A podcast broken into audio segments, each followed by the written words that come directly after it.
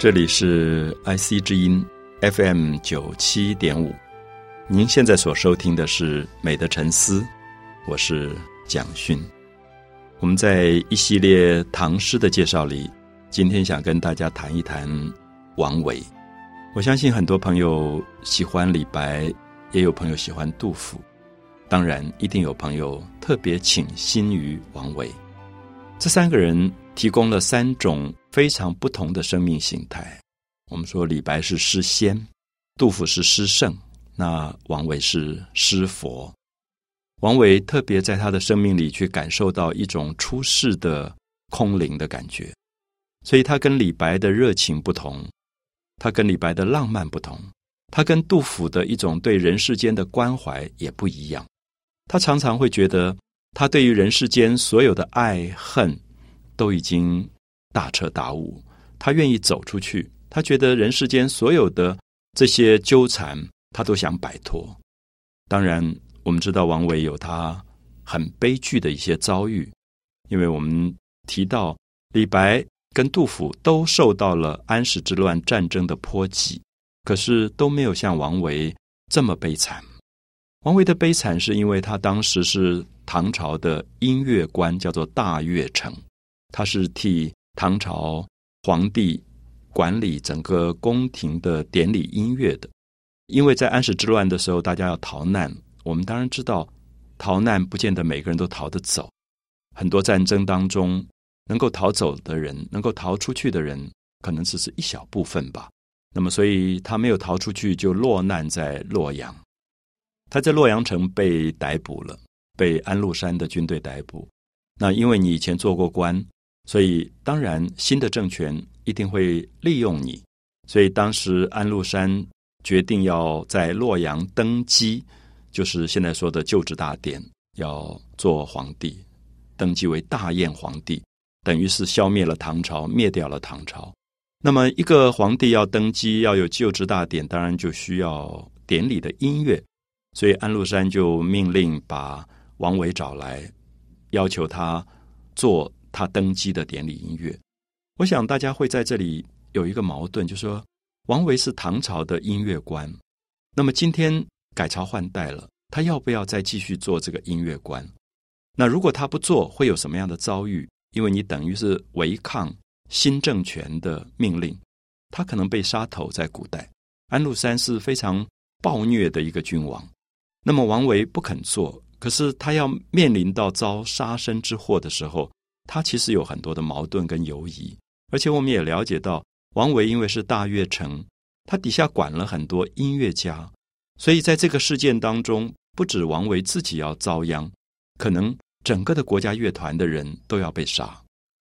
所以最后，王维就答应了安禄山这个新的政权，就在他登基做大殿皇帝的时候，写了新的曲子，然后由他所领导的乐班来演奏，最后。安禄山就做了皇帝。我们看到一些资料的描述，说王维当时心情很难过，觉得自己深受唐朝的恩惠，那现在又跟新的政权合作，觉得自己很可耻。那么在演奏音乐的时候，自己也就流泪了，也就哭了。可是这件事情当然还没有完，因为没有多久，唐朝中兴。所谓唐朝中兴，是唐玄宗的儿子在。甘肃的灵武继位，称为唐肃宗。那么唐肃宗后来没有多久，就整顿军队又打回来，那么又把安禄山赶走了。安史之乱结束，唐朝中兴，重新恢复了唐朝的政权。那么这个时候，王位被抓起来了。为什么被抓？我想，也许大家很熟悉一个名称，叫做腹匪，就是你当时怎么没有自杀？你竟然帮助跟唐朝作对的安禄山，竟然还为他写音乐。还为他登基做皇帝帮忙，所以政治也许是一个讲不清楚的东西吧。一个无奈的王维就被下到监牢去判了死罪，因为等于是叛国罪。所以我们读到这一段历史，也很为王维悲哀，觉得他所碰到的这个遭遇，面临到要被杀头的痛苦。那王维后来并没有判死刑，因为他的弟弟叫做王进。就是绞丝边一个晋朝的晋，王进当时因为跟随肃宗忠心，所以对国家是有功劳的大臣，所以他就用他的功名来保他的哥哥，所以王维就免去了死罪。可是，我想大家知道，这种在政治上犯了叛国罪的人，大概一辈子其实遭遇都很惨。所以，王维后来就再也没有做官。我们看到王维就退隐在乡下，整理他的田园，也就变成了一个写出最美的山水诗的人。所以在他的诗里，他说：“晚年唯好静，万事不关心。”晚年唯好静，说我中年以后只喜欢过安静的生活。晚年唯好静，万事不关心。这个世界发生了什么事情，他都不关心了。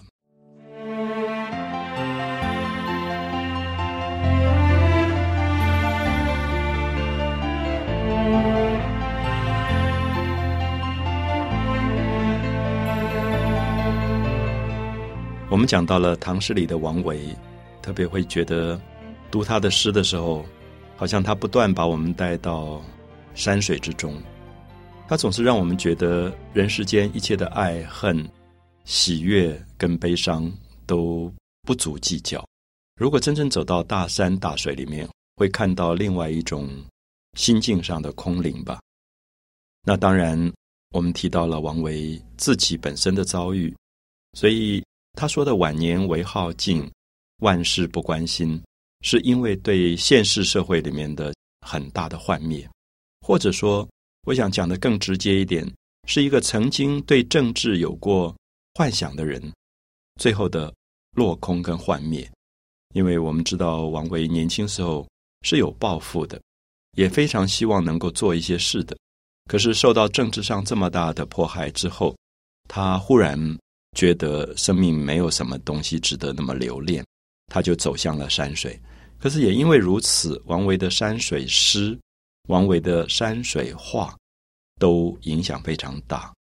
在整个的亚洲，像日本，常常提到王维。王维是所谓的南宗之祖，也就是说，他的诗跟画都提供了一个很特殊的生命经验，而这个生命经验是大量的。引用了佛学的思想，使人能够看穿无常，使人能够走向真正永恒的本质追求。所以我们在读到他写给他的好朋友叫做张少府啊，少府是一个官名，一个姓张的朋友写的这首诗，说晚年唯好静，万事不关心，自顾无长策，空知返旧林。第三句、第四句还是对联的形式，“自顾无长策”，就是自己想一想，自己对于自己心里面的很多事情来做打算的话，“无长策”，策是策略，就是觉得没有什么事自己能够安排的这么好，好像在入世的部分里面追求名、追求利，他都觉得自己不是一个很擅长的人。当然，这里很明显的表白了。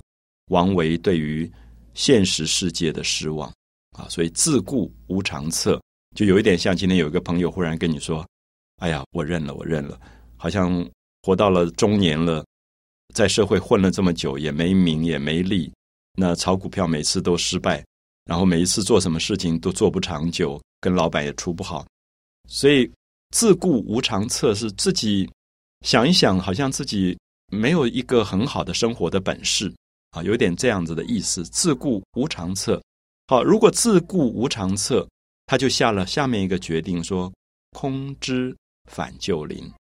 我忽然觉得，我有一个领悟，这个领悟是回到自己以前认识的旧的树林当中去。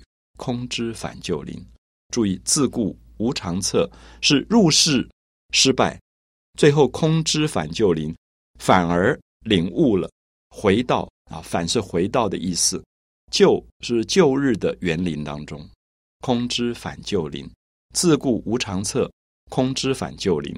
我们看到这个对联里面，就是两种生命态度的对比。我们知道，在现实社会里，我们说一种叫做进，一种叫做退。所谓的进，在现实世界里面追求更高的名位、更高的权利、更高的利益，这叫进。所谓的退。是很多朋友可能忽然放弃了在台北的高薪，忽然放弃了他很重要的职务，然后到了花东海边买一块地养猪种菜，过很平静的日子。我们看到王维讲的是他晚年为好静，万事不关心，因为万事不关心，所以自顾无长策。对于现实生活，他没办法，他觉得自认是一个失败者。那他愿意空知返旧林，回到自己旧日的园林。如果一旦回到了旧日的园林，我们看到下面的第五句、第六句就出现了非常非常美的句子。这两个句子是“松风吹解带”，松风吹解带，松树间就是王维在松树间散步。散步的时候，松树的风吹过来，把他的衣带都吹解开了。古代的人都穿宽宽的衣服，外面绑了一个带子，带子会打一个结。那跟我们今天皮带是不太一样，是一个布的带子。那因为风在吹，吹吹吹以后，这个带子一直被飘起来，越来越松，最后松风吹解带，衣带就解开来了。有没有感觉到这里面有一种自在？那我们知道，如果一个人穿了西装、打了领带在开会，不可能随时裤带都开了这样。可是王维在这里讲的“松风吹解带”，有一点让你觉得他非常潇洒。他走在大自然当中、树林当中散步，他也不在乎衣带都解开了。啊，松风吹解带，山月照弹琴。山中有月亮，山上的月亮出来的时候，月光非常的美。然后照着他在那边弹着古琴，在娱乐自己。所以“松风吹解带，山月照弹琴”这十个字，大家感觉一下，王维走在山水中，他终于解脱了人世间社会里的一种烦闷、一种拥挤、一种吵杂，而走向了空灵的山水。松风吹解带，山月照弹琴。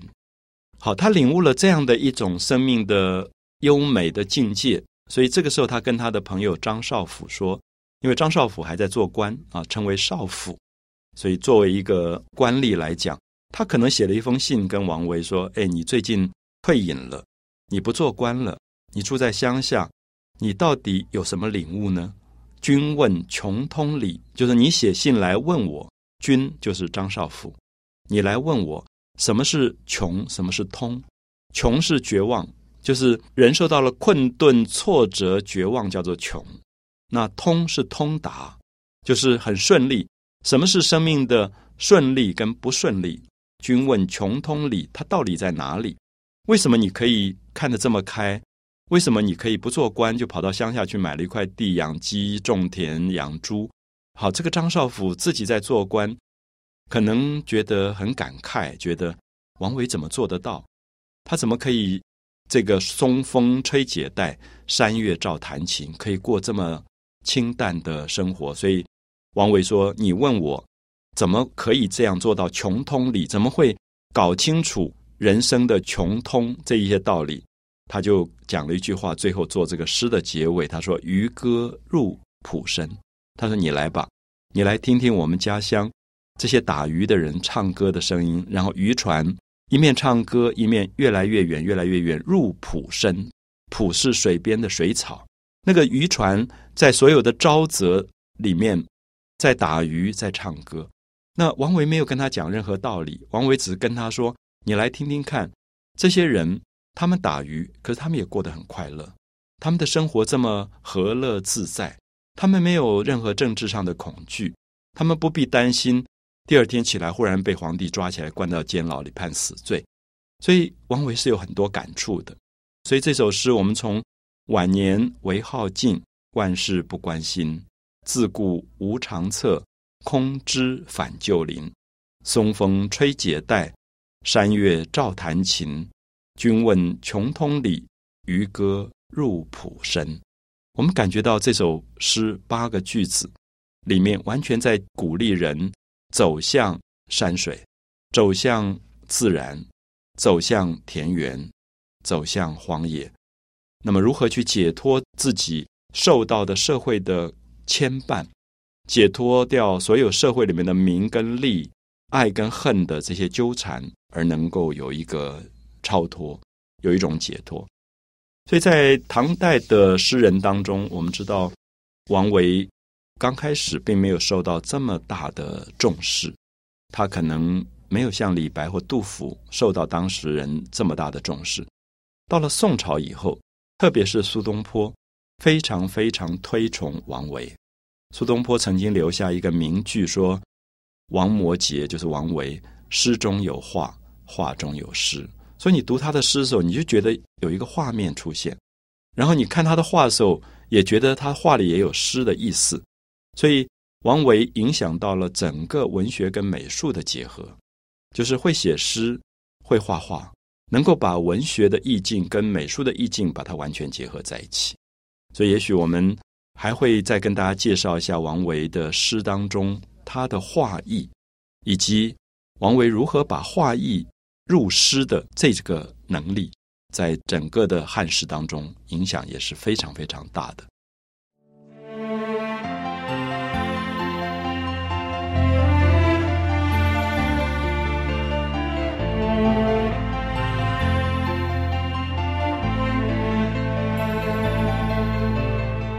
我们要跟所有的听众朋友介绍王维非常重要的一首诗，叫做《山居》。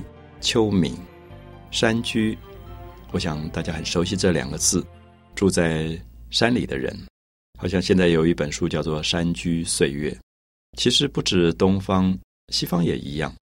所有住在城市的人都会有一种向往，向往能够离开城市，向往能够走向田园，走向自然。我相信人类的心里面永远有一个对大自然无止境的。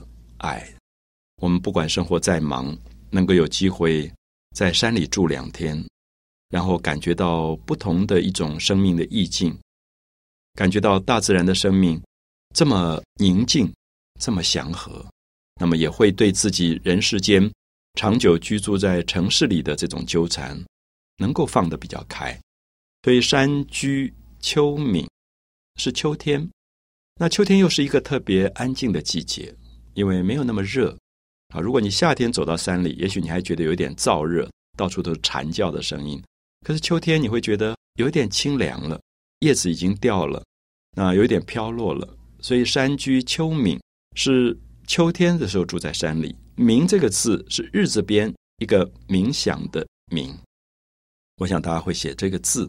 那这个字讲的是黄昏，在闽南语当中就有这个字。啊，常常讲到明色，就是暮色的意思。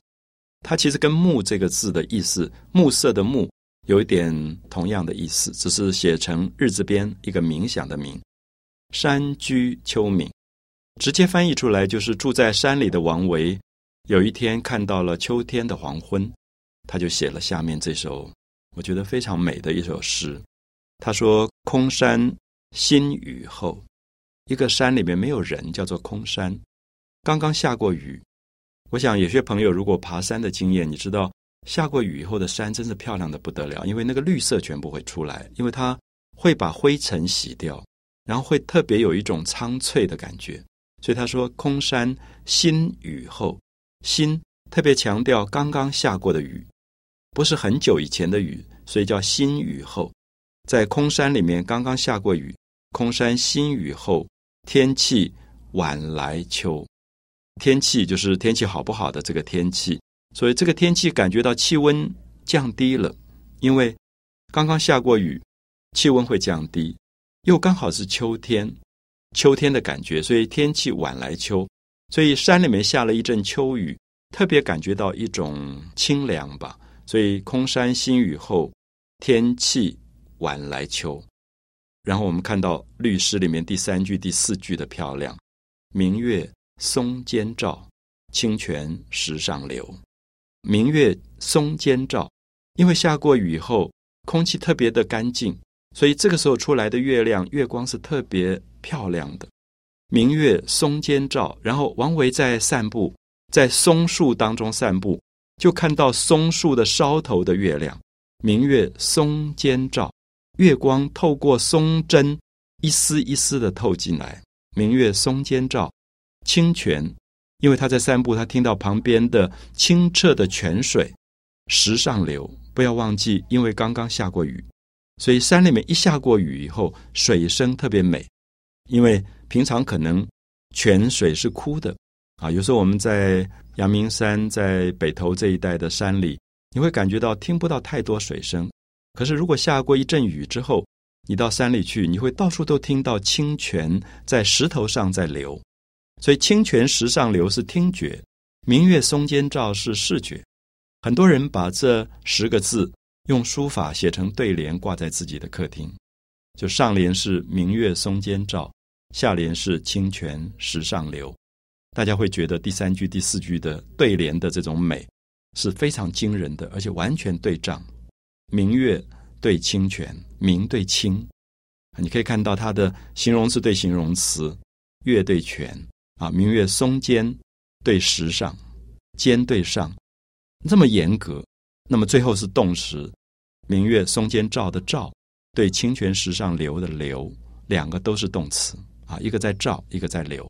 所以我们看到这五个字，五个字的一种对仗形式，构成了严格的律诗的第三句、第四句的对仗，里面的平仄、里面的词性，全部都是被严格要求的。可是这么自然。写到这么自然，而且大家会不会觉得，你听到这十个字，你觉得整个心胸都开了？就是我们一生有没有看过松树间的月亮？我们的一生有没有听过石头上的清泉？如果你有过这么美的视觉的经验，有过这么美的听觉的经验，你也会觉得回到人世间，所有的一些鸡毛蒜皮的事，大概都不值得计较了啊！所以这是王维，他让大家去看月亮。去听清泉，然后真正可以走向自然，可以去感觉到自然的美好，也可以放下人世间平常放不下的名跟利。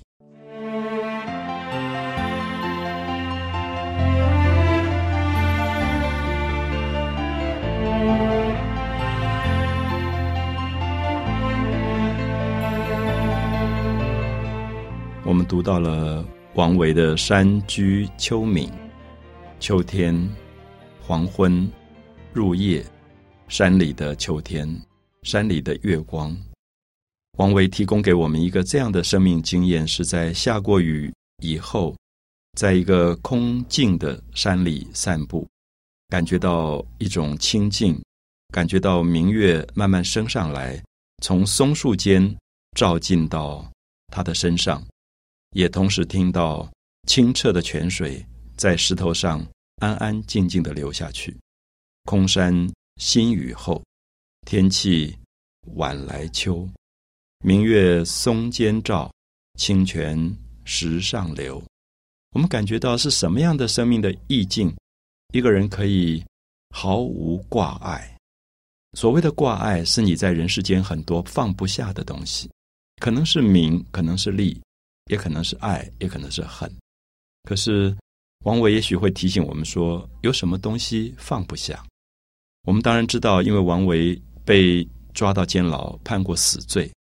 经过人生这样的遭遇，也许他会觉得死亡都面对过了。那么有一天，如果面对死亡，这些东西还能够放不下吗？所以我相信，王维的诗这么安静，是因为他真的大彻大悟。而这个大彻大悟，不是我们认为读书读来的，也不是。读哲学领悟的，其实是生命遭遇到一些重大的事件之后，一种从本质上的大彻大悟。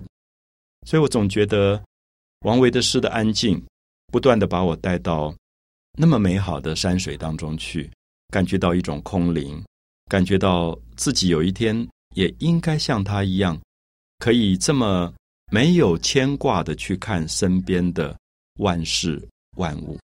这些明月，这些松树，这些清泉，这些石头，其实都是无挂碍的东西。好像走在山水当中，明月、清风都是你的好朋友，可是又不会有太多的纠缠。啊，这种爱恨是让你觉得不必有负担的。啊，所以有时候很奇怪，有些朋友因为事业的困扰，因为感情的困扰。找我，然后希望你给他们一些指点吧，或者跟他们谈谈生命的道理。我到最后觉得，任何道理都比不上你可能带他去泡泡温泉，然后去山上走一走，然后坐在水边，随便唱唱歌都好。你会觉得他很多负担会减低。我们常常觉得我们要帮朋友解决问题，可是解决最好的方法其实是为他找到他自己可以转还的余地，而不是让他钻牛角尖的那个部分一直硬碰硬下去。好，所以。我觉得王维可能会介绍给很多朋友，希望大家能够在生命的某些关键的时刻，明月松间照，清泉石上流，可以出来给你很大很大的安慰跟另外一种指引吧。那我们看到第三句、第四句是非常严格的对联，第五句、第六句同样是非常严格的对联。第五句是“竹喧归晚女”，归。是回家的意思，回归的归，晚三点水一个晚，是晚纱的晚。归晚女，大家都知道，过去女孩子很重要的工作是在河边、水边去晚纱啊，西施就是在晚纱的。那么，可是晚纱就是漂衣服、洗衣服、洗布，叫做归晚女。归晚女是说，到了黄昏了，已经入夜了。所以工作一天的劳动应该结束，要回家了，所以叫做归晚女。这些女孩子带着很多洗干净的衣服跟布要回家的时候，走过竹林，所以竹林当中就有很多的喧闹的声音，叫做竹喧归晚女。所以大家可以感觉到里面有一种很美好的意境。竹林本来很安静，可是因为这些回家的晚纱的女子要回家，所以路过竹林，所以竹林好像也喧闹起来，也在动起来了。竹喧归晚女，第六句莲动下渔舟，就是河里池塘里开满了莲花，那已经到了秋天了，是秋天的莲花。莲花为什么在动？他就想，哎，怎么莲花平常不是很安静的吗？怎么忽然动起来了？莲动下渔舟，他发现哦，原来打鱼的人已经把渔船推到莲花当中去了。我想，这个有过打鱼的经验的朋友都知道，渔船是在晚上涨潮的时候出去捕鱼的，所以莲动下渔舟。所以大家感觉一下，第五句跟第六句，竹喧对莲动，竹子对莲花是两个植物，喧喧闹的喧对动两个动词，竹喧归晚女，归是回家，下渔舟。归晚女刚好对下渔舟。好，所以我们看到五句六句又是一个严格的对仗的形式。那王维写到这么美的意境以后，就告诉他的朋友说：“随意春芳歇，说其实无所谓，大家都喜欢春天的花在开，喜欢春天啊，春天的芬芳。可是其实无所谓。他说随意春芳歇，歇是休息的意思。说春天已经去休息了，你不必一定要看春天。”看繁花盛放，王孙自可留。所以虽然现在是秋天，现在是黄昏入夜的时候，他跟他的朋友王孙常常在讲读过书的一些好朋友，叫王孙自可留。你可以留下来，你就住在我家吧，就在山里面住一住，你不必赶回去，明天要打卡又要去上班了。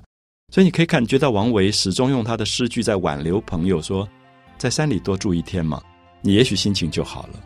好，所以我会觉得。今天我们大概每个人都有自己职场上的辛苦压力，或者家庭的负担、感情事业的负担。可是不要忘了，唐诗里面有一个王维，随时给我们一个安静的山水世界。那么对我们来讲，是一个非常好的调剂。美的沉思，我是蒋勋。